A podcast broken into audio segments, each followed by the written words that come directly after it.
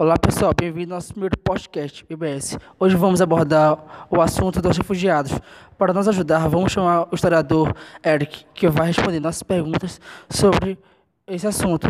Além disso, é, conseguimos uma entrevista com um refugiado sírio chamado Moisés. Vamos saber um pouco mais sobre os refugiados com o historiador Eric.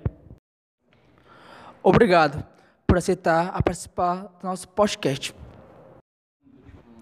É sempre bom dividir meus conhecimentos com todos.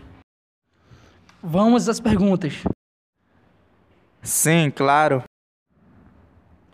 Como definir as questões dos refugiados no mundo?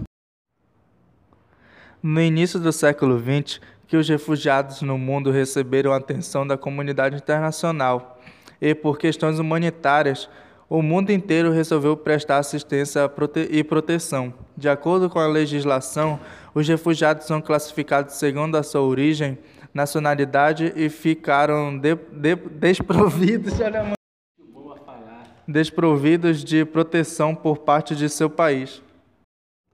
O mundo está cada vez mais globalizado e as pessoas circulam com mais facilidade de um país para o outro ou seja, as fronteiras quase perderam sentido em relação a uma sociedade globalizada. E quando pensamos como seus seres humanos com os mesmos direitos em todo o mundo,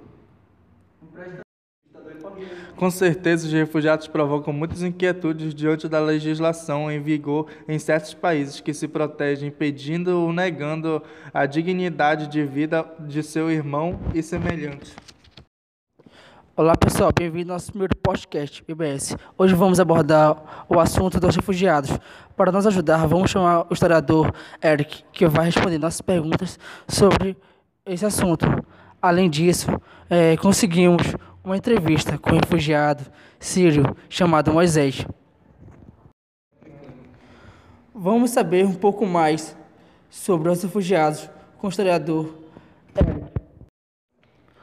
Obrigado por aceitar a participar do nosso podcast. Era bom viver em uma casa bem grande com meus pais, meus avós paternos e minha irmã de 10 anos. Passávamos o dia rindo e conversando, até que a guerra começou. Um dia acordamos e minha cidade estava sendo bobeada. Só deu tempo de fugirmos com a roupa do corpo. Metade da minha cidade foi destruída. Tivemos sorte. Deixei meu país devido à guerra, conflitos, fome, intolerância religiosa, violência e opressão.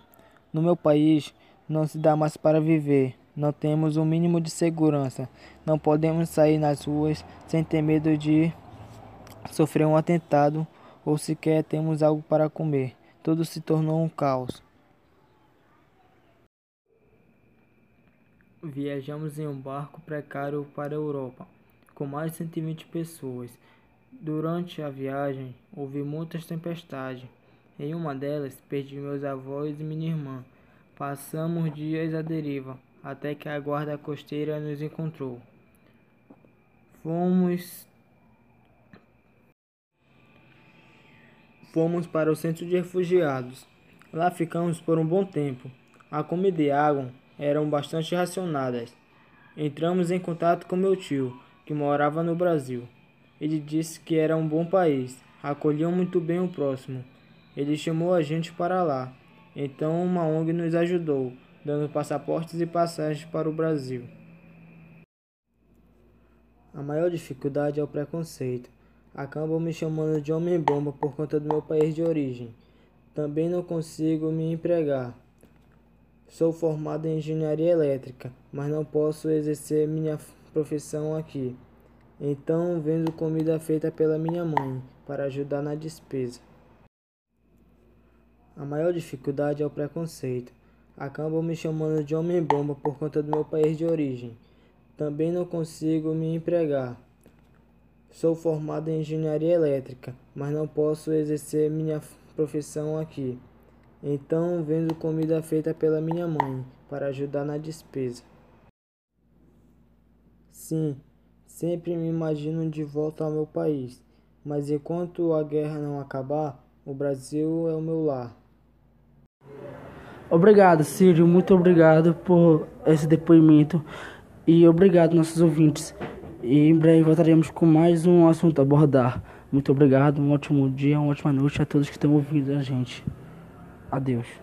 Uma boa noite.